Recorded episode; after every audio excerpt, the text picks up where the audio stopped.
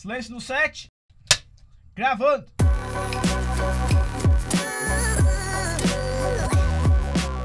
Fala, Dev, meu nome é Diego Fernandes. Eu sou o Luke Morales. Sou Luiz Bataneiro. E Diego, quais as dificuldades que uma equipe enfrenta quando o front-end é construído sem boas práticas? Cara, basicamente, o que o time mais sofre quando não utiliza boas práticas dentro do projeto é a questão de escalabilidade do projeto. Então, geralmente, quando você não utiliza nenhum tipo de prática no geral, de guia de estilo ou padronização de código, qualquer coisa assim, padronização desde controle de versão, a chance é que no começo isso não faça diferença nenhuma. O projeto vai crescer da mesma forma, mas a partir do momento que ele começou a ficar um pouco grande, grande, vai ficar muito dolorido para conseguir fazer qualquer feature ali dentro. Então, por exemplo, quando a gente não tem padronização no projeto, e tu pega um projeto do, sei lá, do desenvolvedor, às vezes do teu próprio time, que fez de uma forma um pouco diferente, tu vai lá e fica puto com ele porque ele não criou da mesma forma que tu. Mas, cara, ele não tem a responsabilidade, ele não tem a, a vamos dizer assim, a obrigação de criar da mesma forma que tu. Por isso que hoje a gente tem ferramentas para facilitar a automatização de boas práticas, e aí entra várias ferramentas, mas basicamente o que o time sofre é na questão de escala do projeto projeto. Então, boas práticas no começo, assim, por isso que é algo que alguns, muitos devs não seguem, porque no começo ela não faz tanta diferença pro projeto. Porque se o teu projeto tá pequeno e foi tu que desenvolveu, não tem outras pessoas trabalhando ali dentro, tu se encontra na tua estrutura. Tu sabe onde está cada componente, onde está cada código, onde tu fez tal função, por que, que aquilo tá chamando daquela forma. Agora, começa a entrar mais devs dentro do time, já começa a complicar, porque não foi ele que desenvolveu aquela feature. Aí não tem testes, aí ele faz alguma coisa não sabe onde corrompeu dentro do sistema. Então, basicamente é isso. Não utilizar utilizar boas práticas no projeto acarreta principalmente na escala daquele projeto e não no início. No início uhum. a gente não vai sentir diferença nenhuma. E sobre o código em si, por exemplo, a questão das nomenclaturas de, de, variáveis, de funções, isso não pode ser controlado assim, né? Automatizado? Como você acha que a gente deve lidar com isso? Eu acho que deve ter pelo menos um guia dentro da empresa de como utilizar. Então, por exemplo, uma coisa que a gente tem aqui na Rocket que é muito bacana é que todos vocês vieram como alunos do Bootcamp. E vocês trouxeram tudo aquilo que eu passo de nomenclatura de variáveis, de funções lá dentro do Bootcamp, organização de pastas, aqui para dentro da empresa. Hum. Então, por exemplo, quando vocês criam uma função que ela é disparada através do gesto de uma ação do usuário, a gente coloca o handle na frente. Por exemplo, handle, click, alguma coisa assim. Então, a gente criou uma padronização, eu criei uma padronização lá dentro do Bootcamp, vocês herdaram, e hoje eu aprendo muito também com o que, que vocês criam hoje dentro dos projetos. Então, eu passo a desenvolver algumas features ali do Skylab e tal, vejo alguma coisa às vezes que vocês fizeram, me chama atenção, vejo que funciona bem legal e passo a utilizar aquilo também no meu dia a dia, dentro do Bootcamp e por aí vai. Então, eu acho que essa padronização ela também tem que existir, mas ela é mais difícil de ser controlada. E aí ela tem que ser controlada na code review, que acontece depois do código tá pronto lá dentro do GitHub. Eu acho que o code review ele faz muito mais sentido também para esses pontos, né? Também de encontrar, pô, que tu chamou a variável de, sei lá, de um, de um, nome que é impossível decifrar o que que ela tá querendo dizer, né? Às vezes bota um nome de variável tipo x. Cara, x é, é alguma coisa que não tem não tem sentido, né? Então assim, isso é uma coisa que a gente tenta evitar aqui bastante. Eu tento também passar muito para os alunos que nem sempre código menor é o código mais legível, né? Então a gente tem que cuidar com algumas coisas. Mas eu acho que também tem que existir uma padronização e a forma mais simples de fazer isso é tentar fazer tipo um, a gente chama tipo de playbook, assim, uma documentação interna dos desenvolvedores, para que aquilo seja repassado para todo mundo, mesmo a galera que entra no time conseguir se acostumar com aquele formato, não só jogar ele lá no meio do código e falar, cara, vê como que eu fiz e copiei. Fica um pouco difícil lidar dessa forma. É, é bom que hoje a gente tem muita muitas ferramentas que auxiliam nisso, né? Tipo S-Lint, Prettier, uhum. porque nós, desenvolvedores, na pressa, às vezes fazendo alguma feature sem. Sim. Pode passar batido, algum código que fica Ah, não. Se, se, eu não tivesse hoje S-Lint, Prettier, meu Deus do céu, eu estaria sofrendo, porque eu faço tudo errado, vou lá, dou um monte de Ctrl S, ele arruma tudo e é isso aí, é porque é, não tem muito assim, que tipo, às vezes tu tá lidando com vários projetos, com guias de estilos diferentes, tu não tem uma ferramenta para automatizar isso, assim, é bem complicado. E também rodar a parte de verificação do, do linting antes de todo o commit, né? Que nem eu uhum. fiz até aquele vídeo no YouTube ensinando a fazer e tal. Mas a gente tem várias ferramentas hoje, tipo, que a gente pode utilizar para garantir que o nosso código não saia da Style Guide, vamos dizer assim. O S-Lint é o mais padrão, assim, né? Mas a gente consegue usar Style Lint, por exemplo, para fazer a padronização nos estilos. Se a gente quer que o CSS seja ordenado de ordem alfabética ou por agrupamento de funcionalidades similares, né? Tudo que é relacionado a Flex fica junto e tal. Então dá para fazer um monte de coisa de configuração a isso. Até a gente tá usando um plugin que eu acho muito massa. Eu acho que foi o João ou o Igor que encontrou isso lá no começo, que é o S-Lint Plugin plugin import helpers, que é aquele que organiza a ordem dos imports no Sim. início do arquivo. Aquilo lá eu acho muito massa também, porque eu também tentava fazer isso no Bootcamp. Eu sempre falava, cara, eu deixo os imports absolutos no início, então o que é import do React ou React Native antes de tudo. Depois eu deixo tudo o que é import relacionado a não visual, vamos dizer assim, tipo services da API, Redux, essas coisas assim, e depois tudo o que é import de componente visual. Então eu criei uma organização e aí depois a gente conseguiu automatizar isso utilizando o S-Lint plugin import helpers lá. Então tem muita ferramenta massa que se tu der uma procurada na internet, dá para padronizar muita coisa assim no código para não sair dos conformes do time. E muita gente ainda vem de uma época que era tipo div, div, div, div, div, div, div toda hora, mas agora a gente tem outras preocupações para levar em conta, né? Como leitores de tela, acessibilidade, essas coisas. Principalmente melhorar a questão do SEO e como que você acha que o HTML semântico afeta tudo isso? Assim, principalmente aqui dentro da Rocket, o desenvolvimento ele é mais software interno, vamos dizer assim, ou barra para alunos. Então, SEO é uma coisa que a gente quase não utiliza aqui nos projetos, uhum. fora os projetos tipo do site e, e, blog. E aí tem uma pessoa específica trabalhando em cima disso, com Gatsby e tudo mais. Mas quanto à parte de acessibilidade, isso eu acho muito interessante. Eu acho que o HTML ele está introduzindo não só a questão das tags no HTML, mas tem muita coisa que acontece por trás. Até tem muita, por exemplo, alteração em coisa que a gente nem percebe, mas por exemplo, o funcionamento do tab index dentro do input e essas coisas assim para melhorar a acessibilidade. Mas assim, para software e tal, eu acho que geralmente geralmente isso fica sempre para depois, assim, né? Só para quando precisar realmente fazer algum ajuste nisso, realmente sair utilizando. Eu acho que aqui na Rocket, na verdade, também não é muito diferente disso. A gente não, não chega a dar muita atenção para isso até o momento que realmente surge a necessidade. Mas eu acho que a maioria das empresas são assim, em caso de desenvolvimento de software interno, assim, é bem. E quando a gente fala de HTML, a gente está falando muito da estrutura, né? Uma coisa na estrutura que é uma boa prática é transformar as coisas em componentes. Como você acha que a gente decide o que é um componente, assim? Como quebrar isso? quando a gente ainda não está usando essa prática? Eu acho que a, a forma mais fácil de definir o que, que é um componente é um conjunto de código que consegue funcionar sozinho, sem depender do contexto do elemento pai, vamos dizer assim. Claro, ele pode utilizar algum tipo de estrutura para pegar uma informação isolada, mas a forma mais simples de definir um componente é ou por reaproveitamento, então é uma coisa que consigo repetir em mais de uma tela, ou por isolamento. Então a gente consegue isolar um trecho de código sem interferir no restante daquele código que está ali dentro. Então, por exemplo, eu tenho um componente grande. Aí lá dentro eu tenho uma parte do código que funciona quase que sozinha, por exemplo, um modal da vida. E a gente percebe que se eu tirar aquele trecho de HTML e tirar uma função que está lá em cima, eu basicamente extraio aquelas funcionalidades dali e nada do restante do código influencia nisso. Então, com certeza vale a pena mudar isso para um componente, porque eu estou extraindo uma parte do código que está me interferindo visualmente na leitura, na legibilidade daquele componente, mas não interfere na funcionalidade. Então, assim, para mim as duas formas mais fáceis são ou reaproveitamento de código,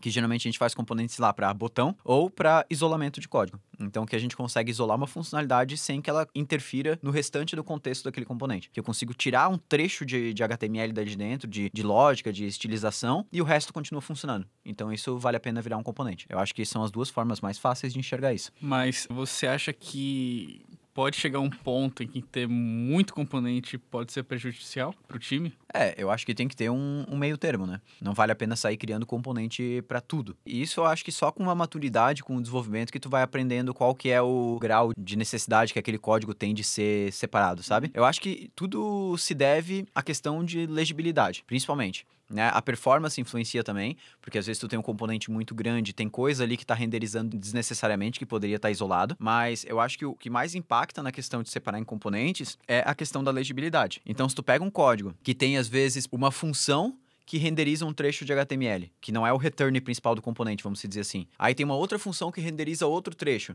Aí dentro do componente tem um if, se renderiza uma função ou outra função. Pô, será que o código que está dentro da função não poderia ser um componente isolado? Então, tipo assim, tu começa a perceber que o teu componente ele tá tomando responsabilidades às vezes que não seria muito correto ele tomar. O principal caso é esse, às vezes o pessoal faz tipo um if dentro do componente para renderizar uma ou outra coisa, e às vezes esse uma ou outra coisa fica muito difícil de ler, né? Né? O, o if ali dentro no JSX, às vezes fica muito difícil de ler. Mas eu acho que assim, esse termômetro de saber quando separar ou quando não separar, só vem mesmo com o desenvolvimento no dia a dia e tu vai pegando essa esse feeling, assim, não tem muito regra, né? Não tem regra de passou de tantas linhas de código, é obrigado a separar o componente. Não, pode ser que o componente tenha 200 linhas e continue extremamente legível. Então tu tem que ver mais ou menos na base de legibilidade. Cara, se tu pega um componente e tem alguma coisa ali dentro que parece que tá fazendo mágica ou que eh, não tá muito claro, provavelmente ali deveria ter alguma forma de separação para ficar mais simples o entendimento. Mas na maioria das vezes esse feeling assim, ele vem do, da maturidade que tu tem com a ferramenta de trabalhar ali todo dia. Eu acho que é muito difícil a gente estipular regras em cima disso, de quando ah, tu é obrigado a separar um componente por causa desses motivos e tal.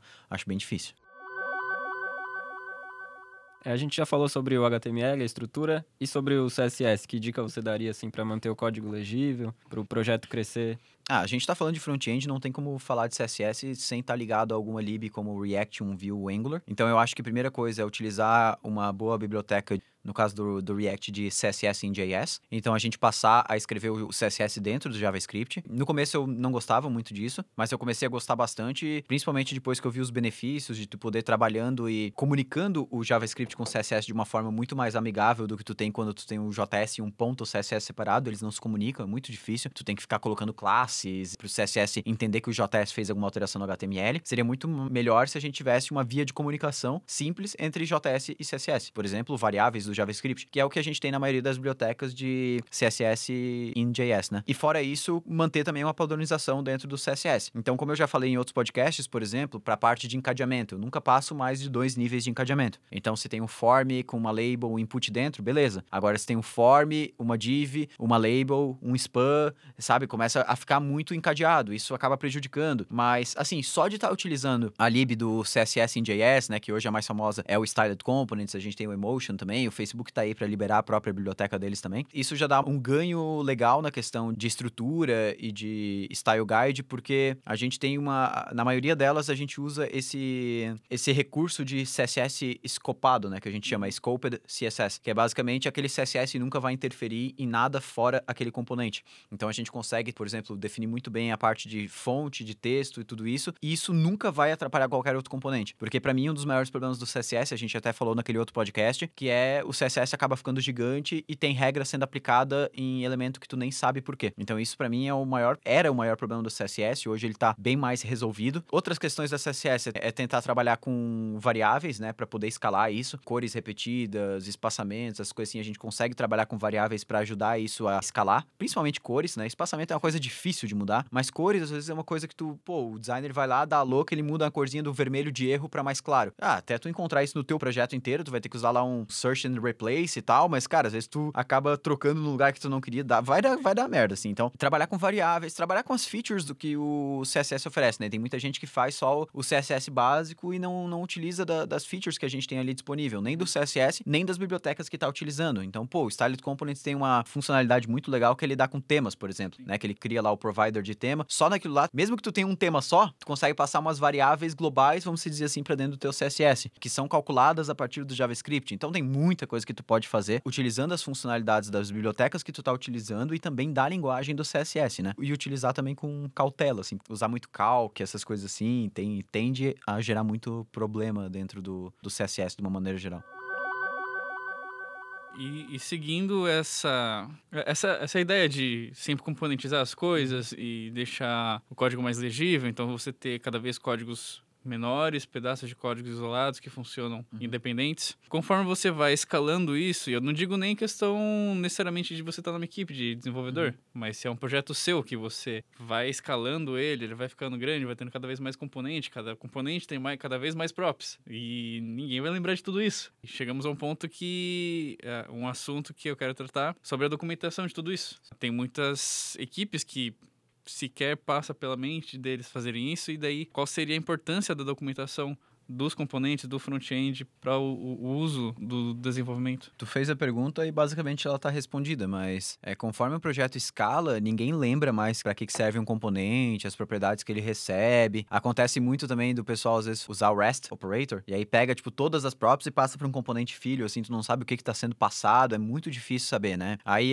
sei lá, não usa TypeScript, não usa prop types, acabou. Não sabe mais para que serve aquele componente. Então, com certeza, ter uma documentação de componentes é extremamente fundamental para qualquer tamanho de projeto, assim. Eu acho que mesmo projetos pequenos faz sentido ter porque tu consegue testar aqueles componentes, testar não de teste automatizado, mas testar visualmente aqueles componentes de forma isolada, porque um componente ele tem vários estados, né? Tem até um vídeo muito bacana no canal do The Champs, que é aquele vídeo que ele fez com o pessoal da Brex. Eu não sei se vocês chegaram a ver, que é aquele pessoal que construiu aquela aplicação em cima do React Native, eles usam o Storybook dentro do React Native e eles mostraram um dos casos que tem uma documentação de componente é, é, é interessante. Por exemplo, no caso deles, eles tinham uma página lá dentro que era do perfil do usuário, e essa página ela se comportava de formas totalmente diferentes baseado em várias informações que ela recebia. Então, por exemplo, eles usavam o Storybook. Teve um caso que o Storybook ajudou muito, porque eles estavam lá, colocaram uma nova informação dentro da tela, por exemplo, que é o saldo que ele tinha dentro do cartão. E aí, beleza, eles, a, a informação que eles botam de teste para ver se a página fica legal é um saldo plausível, vamos dizer assim. Boto lá, sei lá, 20 mil reais. Agora, com o Storybook e tal, eles faziam meio que alguns testes de interface e eles preveniram que quando o saldo fosse maior do que um milhão de reais, ele quebrasse o saldo no meio, assim, o texto, né? Então, quando a gente está falando de documentação de componente, eu acho que isso ajuda tanto na parte de documentar aquilo para outras pessoas utilizarem, mas ajuda também na hora que a gente está trabalhando, às vezes, na interface, na estilização daquele componente, a gente não precisa estar tá testando aquilo na nossa interface. Hum. Eu posso estar tá mudando o componente e vendo como que se comporta as mudanças dentro do Storybook e não dentro da minha aplicação. Você eu não preciso estar com a aplicação aberta. Todas as possibilidades de um componente. Exatamente. No Storybook a gente chama isso de das stories, né? Sim. Eu pego, por exemplo, um botão. O botão ele pode ser um botão com ícone, botão sem ícone, ele pode ser um botão com tal cor, tal cor, pá, pá, pá, pá. Então eu passo todas as possibilidades que aquele botão tem. E aí, se um dia eu precisar fazer uma estilização, pô, o designer me mandou que eu preciso trocar o ícone de lugar, vai sair da esquerda para a direita. Eu vou lá, altero no código e ao invés de eu ir na minha aplicação, em todos os lugares que tem botão, vendo como ficou, eu só olho o storybook, ele vai mudar todos e eu vou ver, pô, todos ficaram legais. Ou teve esse caso específico aqui que não ficou legal. Então o storybook ele ajuda a gente não só na documentação para as outras pessoas saberem as props que um componente recebe, como que ele vai renderizar na tela, mas também no desenvolvimento. Eu acho que isso faz muito sentido. Então a gente utilizar essas ferramentas de documentação para desenvolvimento e não só para documentação. Eu acho que faz muito sentido nesses casos. Não existe só o storybook, mas com certeza o storybook hoje é uma das mais completas, vamos dizer assim, em todos os casos. E que outro tipo de documentação você acha válido em um projeto que está crescendo assim? Front-end? Sim. Cara, eu acho que com certeza documentação de processo, assim. Por mais que o front-end ele não deva ter tanta responsabilidade em cima das regras de negócio da aplicação, sempre tem algum tipo de fluxo dentro do front-end que faz sentido ser documentado. Por exemplo, no Skylab, quando o usuário chega a 85% do vídeo assistido, ele envia uma chamada para a API. Quando ele chega no final do vídeo, depois de 3 segundos, passa automaticamente para o próximo vídeo e esse código está dividido em vários lugares da aplicação. Eu acho que vale a pena para os novos desenvolvedores entenderem isso. Como que acontece, por exemplo, o monitoramento de progresso do vídeo, sabe? Que acontece a cada 5 segundos. Cara, eu acho que esse tipo de documentação, e entra naquele outro podcast que a gente conversou sobre testes no front-end, que a gente fala, pô, vale a pena testar o que, que é o core da aplicação. Então, quando a gente fala de documentação, uma das principais coisas que vale a pena documentar é o core da tua aplicação. Quando entra um desenvolvedor novo aqui dentro, vamos supor, o cara trabalha com e-commerce. Aí ele vem aqui para dentro, ele vai trabalhar com uma plataforma de distribuição de conteúdo digital, de vídeo. A cabeça dele não, não tá ligada com esse negócio. Até ele entender como funciona, o porquê que a gente anota o progresso, o porquê que tem que ter uma experiência quando ele entra na aula já ir para a última que ele assistiu. Então, o porquê de ter aquele código lá dentro, eu acho legal. Uhum. Porque quando tu tem um desenvolvedor que está alinhado com a regra de negócio de uma maneira geral do teu software, aquele desenvolvedor ele se torna muito mais valioso para a empresa. Tem um desenvolvedor que só pega uma feature e não sabe o restante do código para que, que ele serve, só fica concentrado em desenvolver aquela feature, é meio complicado. Porque, pô, eu vou estar tá desenvolvendo essa feature, mas talvez muda naquela outra que eu li lá que os pessoal fizeram. E a documentação, ela pode ser feita de várias formas, né? Eu acho que desde uma reunião do time para explicar as features que foram feitas, escrever as histórias dentro do, do Scrum, né? Que a gente consegue ter um detalhamento muito bem do, da motivação de por que, que aquilo foi criado, as mensagens de commit, né? Que também devem explicar a motivação e uhum. qual foi o resultado final. Tudo isso ajuda muito na parte documental, assim, do, do, do projeto. Mas com certeza tem uma documentação escrita, né? Acho que uma das ferramentas mais legais para isso seria o Basecamp, mas dá para utilizar qualquer outro tipo de ferramenta para documentação interna. Né? Eu já vi gente usando, sei lá, desde MediaWiki, GitHub, né? GitHub é muito legal, cria um repositório privado lá e bota todos os devs lá dentro e separa da maneira que precisar. Mas hoje aqui a gente, pelo menos, utiliza bastante o Basecamp e para documentação de tudo, né? Como se fosse os nossos playbooks, assim, como que as coisas devem funcionar. Mas independente, você acha que isso deve estar sempre separado do código, né? Porque Sim. tem muita gente que acaba comentando esse não, tipo não, de não, coisa, é. não. Não, acho que comentário no código, tipo, a, a não ser que tenha um, um propósito muito específico, assim. É, o que eu já vi de comentário é tipo, assim, às vezes tu deixa um comentário e fala. Ah, isso tem no Skylab também. Às vezes é um comentário assim, tipo, cara, a gente vai descomentar essa linha no futuro, porque hoje tem esse problema, esse problema, esse problema, esse problema. Então tem uma linha ali só esperando para ser descomentada quando a gente resolver um outro problema. Tipo, isso aí é, é, até interessante. Por quê? Porque às vezes se um dev tá ali varrendo o código e ele vê uma, às vezes, uma linha que não tá ali, ou que tá comentado e não tem nada descrevendo o porquê disso, para ele ele vai ficar, tá, por quê? Sabe? Será que é raro? Alguma coisa assim? Então, às vezes é legal, assim, pra um. Mas, cara, na maioria das vezes não faz sentido. Então, tipo, documentação para explicar o código que tu desenvolveu, pô, isso aí é o que menos faz sentido. O teu código ele tem que ser autoexplicativo, assim, né? Eu acho que vale a pena ter a documentação se for separado do código. Se precisar explicar alguma coisa. Se tem uma regra de negócio lá dentro. Ah, Diego, mas eu preciso botar a documentação no meu código porque aqui eu tô fazendo uma parada que é muito específica. Eu preciso que as pessoas saibam. Não, então extrai isso para uma base separada, um GitHub, alguma coisa assim, e compartilha com o teu time. E aí ele vai saber exatamente qual que é o motivo daquilo e aí por diante. É, os nomes de funções, de variáveis já deixam o código autoexplicativo, né? Exatamente. E por isso que tem que ter uma padronização nessa parte também. Não dá para ter, por exemplo, é uma função que recebe um parâmetro chamado O. Tipo, O, o que, que é O? Né? E às vezes isso está sendo chamado lá do, é, sei lá, tem um saga que recebe um parâmetro e o parâmetro, o nome é, sei lá, P. E aí tu não sabe de onde que isso está vindo. Não tá ali no mesmo arquivo. Mas, ah, mas é uma action que dispara o saga, o saga recebe isso. Cara, para um desenvolvedor que vai pegar o projeto ali, ele não sabe. Então, se é pessoa, bota pessoa, não bota P. Né? Ou melhor, bota person, né? não vai botar pessoa.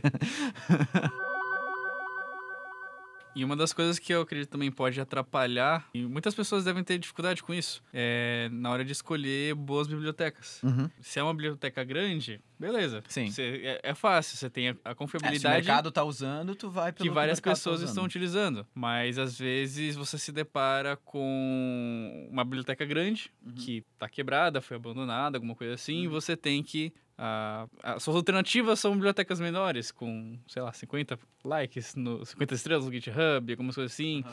E daí você acaba meio que ficando num terreno meio incerto. Então, como você acha que as pessoas podem se prevenir e conseguir analisar de maneira mais clara quais libs, eh, nesses casos, eles podem utilizar? No front-end, especificamente, eu acho que tem um problema a mais em cima disso. Porque como o front-end é muito visual, às vezes as pessoas buscam libs pela parte visual ao invés da pela parte funcional. Isso eu acho que é um grande problema. Eu vejo muita gente procurando lib de botão, por exemplo, ou lib para encontrar algo que seja bonito visualmente. Eu acho que na maioria das vezes vale a pena, quando for algo assim, você criar um componente próprio. E aí tu faz da maneira que tu precisar, porque fica muito mais customizável e legível ao mesmo tempo. Então, nesse caso, se tu vai procurar um componente por parte visual, outro exemplo que eu vejo muito é o pessoal procurando, por exemplo, por toast. E aí eles não escolhem a lib de toast pelo número de funcionalidades que tem, mas é qual toast é mais bonito, né? Para quem não sabe o que é toast, é tipo aqueles alertas no, no celular e aí por diante, por alerta de sucesso, alerta de erro e aí vai. Então, cara, se for por parte visual, então já é um problema. Tenta ver, porque às vezes pode ser que valha mais a pena tu fazer isso dentro do teu projeto. Às vezes tu instala uma lib que traz um monte de coisa e tu não está utilizando quase nada disso.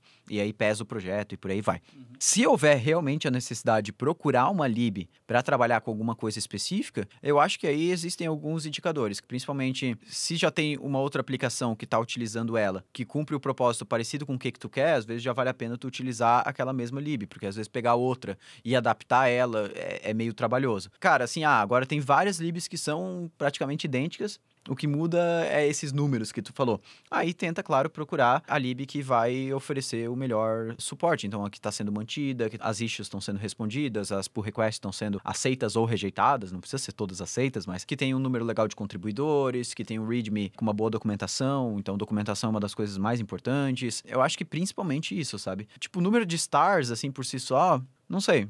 Não, não é o que mais me faz escolher entre uma lib e outra. A gente até tava brincando, cara, quando a gente fez o, o episódio de Kafka, eu e o Pelizete, que a gente tava escolhendo qual que é a lib que a gente utilizar para fazer a, a comunicação do, com o Kafka entre vários microserviços. E aí eu falei, cara, essa aqui tem logomarca, a outra não tem, eu vou escolher a que tem logo. Porque, cara, eu sou muito assim, tipo, eu gosto, tipo, pô, se a lib tem uma documentação visualmente bonita, organizada, tudo isso me faz, assim, ter mais empatia, mais vontade de utilizar aquilo lá, É sabe? porque parece que teve um cuidado a mais com aquele projeto. né? Exatamente. Então, assim, não tô falando que esse tem que ser o, o critério para ser utilizado, né? Mas eu acho que se fosse para nomear o primeiro critério, cara, aonde que tu quer chegar? Beleza, a minha aplicação ela é isso, isso, isso. Tenta pegar outras aplicações similares e ver o que, que elas estão utilizando, né? Tem várias aplicações open source aí na, na internet que a gente consegue ver. Agora, assim, ah, o que acontece muito, que eu acho, o pessoal às vezes pega uma lib, a lib resolve todos os problemas. Mas ela tá três anos sem receber uma manutenção. Tipo, esses casos, qual que é a minha opinião? Se a lib não tá sendo mantida e mesmo assim tá recebendo pull request, tá recebendo issue e mesmo assim não existe a parte do- dos contribuidores não tá fazendo o seu papel, vamos dizer assim. Cara, se a lib ela tá cumprindo o papel que ela cumpre pra você, às vezes vale a pena tu fazer um fork daquilo, ter dentro do teu repositório e criar uma versão sua da lib. Eu já vi, tem várias bibliotecas, inclusive no cenário de JavaScript, que o fork é muito mais mantido que a versão original. Então, tu meio que, cara, a gente vive num mundo de open source, né? Isso não é algo errado a se fazer, porque, cara, se não, se não tá acontecendo com a lib original, que alguma coisa tem que acontecer. Mas, assim, na maioria das vezes vale a pena dar uma procurada, porque deve ter uma outra biblioteca parecida que tá sendo bem mantida, assim. Se não tiver, esse outro caso que eu falei seria a última via, assim, a se, a se percorrer. Beleza, então, eu acho que se for para escolher uma hashtag para esse episódio, seria hashtag padroniza aí.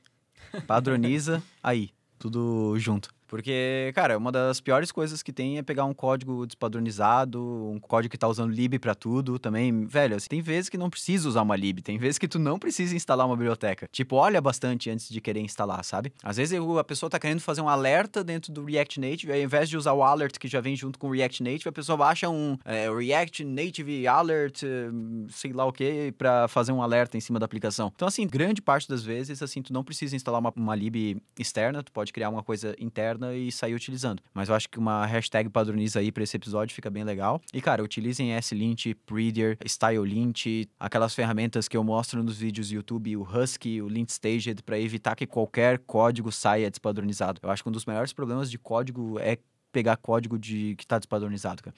Pegar código com uma tecnologia que tu não gosta, ou com, com uma, uma das ferramentas assim que tu não gosta, até vai. Mas código que não tem padrão, cara, meu, isso é uma coisa que, tipo, é muito ruim, muito ruim Aí mesmo. você vai assim. mexer em um lugar, tá de um jeito, aí você chega em Nossa, outro, tá completamente é diferente. muito ruim, cara. Então, assim, eu preferia trabalhar com Angular 1 do que trabalhar num, num projeto React que Pegou pesado. que tem um componente com hooks, um componente com classe, outro usando high order component, outro usando render props. E, cara, tu não sabe o que, que é o que, velho. Então, assim, tenta padronizar. Se vai utilizar uma coisa, tenta utilizar aquilo no projeto inteiro e utilize essas ferramentas ao teu favor. E o code review também, que é muito importante do, do time, para que nada saia errado. Não, é, a hashtag podia ser não comita no master também. não, mas deixa padroniza aí que esse aí vai ter que ser a hashtag de outro episódio sobre controle de versão, cara. Fechou, galera? Fechou. É isso aí. Meu nome é Diego Fernandes. Eu sou o Luke Morales. Luiz Bataneiro. Cara, agora tem que trocar aqueles componentes de classe lá pra tudo pra Hulk.